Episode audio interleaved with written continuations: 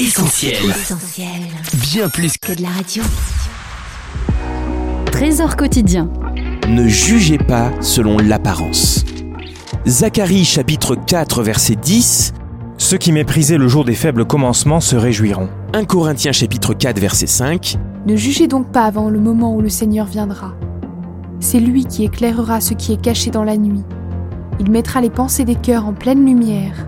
et Jean chapitre 7 verset 24. Ne jugez plus d'après ce que vous voyez, mais jugez de façon juste. Nous savons que les apparences peuvent être trompeuses. En tant que chrétiens, nous ne voulons pas être semblables aux amis de Job. Nous voyons que Dieu n'a pas approuvé leur acharnement sur son serviteur. À la fin de l'histoire, Job a été guéri, il a été réhabilité et béni, tandis que ses amis ne furent épargnés que grâce à l'intercession de Job en leur faveur. L'anecdote suivante devrait nous faire réfléchir.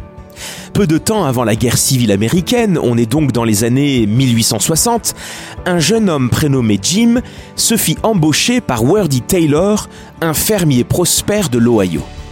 Tout l'été, il travailla dur, mangeant ses repas dans la cuisine et dormant sur la paille dans la grange. Avant la fin de l'été, il tomba amoureux de la fille de Taylor. Mais le fermier refusa de laisser les deux amoureux se marier, disant carrément à Jim qu'il n'avait ni argent, ni réputation et surtout aucun avenir. Là-dessus, Jim prit ses affaires et s'en alla pour ne jamais revenir.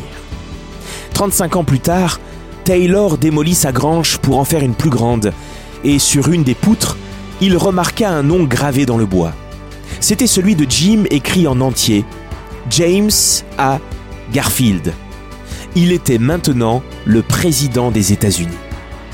Taylor comprit alors avec consternation qu'il avait empêché sa fille d'épouser le futur président du pays, tout simplement parce qu'il l'avait méprisé et condamné sur son apparence. Ayons dans nos cœurs des sentiments semblables à ceux du Seigneur. Il nous a dit, ne jugez pas selon l'apparence, mais jugez selon la justice.